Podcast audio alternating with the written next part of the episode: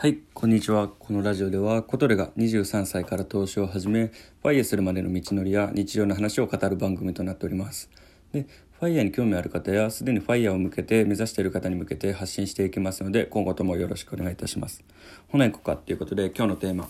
新知識ですね。米国株二重課税解消と、えーこういったテーマで話させていただきます。今回コトレは自身,、えー自身がファイヤーを目指す上で知らなかった知識を学び、よりファイヤーに近づくための新知識っていう、ごめんなさい、新知識っていうのを発表していきたいと思います。で、コトレ自身、日々新たな知識を吸収して30代でのファイヤーを目指しています。そういった、えー私みたいに6年頃、6年から10年かけてファイを目指している方っていうのは、こちら参考になるのかなと思います。で今回はこの米国株二重課税解消法を話させていただきます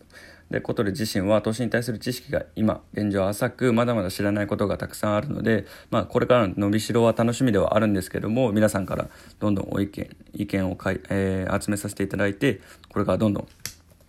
えっと、広めさせていただきたいなと思っております。じゃあ、えーこの米国株っていうのは高配当銘柄がたくさんあると思うんですけども日本日本で投資をする場合は日本に、えー日本に対する投資に対する税金ですねあの20%の配当に対する税金だったり、えー利確に対する税金あると思うんですけどもそれプラス米国投資に対する税っていうのを10%外国,、えー外国税としてアメリカに払うとなっております。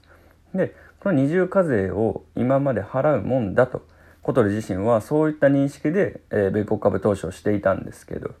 もこれはちょっと違った、誤認だったようで、えー小鳥自身に朗報が入りましたと、えーこの二重課税っていうのは解消できるんではないかと。いうことを知りました。それを知ったのはツイッターツイッターですね。昼休みの仕事えー仕事の昼休み中 昼休みの仕事？どんな仕事？仕事の昼休み中に、まあ、ツイッターをバーッと見てたんですけどもそこで、えっと、私自身のアカウントは、えっと、投資に対する、え情報を上げてくれているすごい優しい方々無料でそんな情報を開示してくれている方々に、えーそういった情報を、えー見させていただいてるんですけどもそこで米国株二重課税を取り戻すぞっていう投稿を見てえ何それみたいな。そんなことあるんやったらめっちゃええやんみたいな。普通に思いましたね。でまあこういうのって基本的に自分に対してすごいメリットのある情報だと一旦疑わないとなと思ってはいるんですよ。っていうのもいろいろそういった詐欺だったりそういったねあるんで一旦誰々に預けてとかだったら怖いんですけどね。パッて調べてみたら普通にそれはえっ、と普通の知識。普通の知識というかえっ、とこの税節税対策みたいなもので米国株の二重課税っていうのは本来払い戻しが普通らしかったのであそうなんだと。じゃあその方法は調べなきゃなということで、米国株の二重課税を確定申告で取り戻すっていう投稿を見たので、その方法を早速調べていきました。そうすると、実際にできるのかっていうところで調べていくと、えっと、まあ、実際結論で言うと可能かもしれないと。じゃあ早速その方法っていうのを調べていったと。いうことで自身はサラリーマンなんですけどもそういったサラリーマンの場合のみを調べてるんですが年末年始に行われる確定申告、はい、昨年度12月にありましたねこういった時のその確定申告時に外国税外国税控除空除という仕組みを利用し課税者コトレの所得税を減らすことによる実質的税金空除となる。あれこれどっちやったっけ？そのため所得税が足りない人は、えー空除額控除額控除控除額。はい。で実質的税金控除となると。でそのため税所得税が足りない人は控除額が足りないかもしれないと。はい。っていうのもその所得税が足りないっていうのは僕自身考えてる所得税が足りないっていうのはファイヤーを目指してる人の場合は所得税額が配当でもらえる税金額を上回るではないかと。配当すごい高いんじゃないかと。まあでもそんな頃は金持ちなんでそこ全部控除ねできなくてもまあ十分な配当金入ってるっていうことはもうファイヤー手前なんじゃないかということでまあいわゆるこの間の4%ルールもあったんですけども1億で、えー何パーセント 6%7% で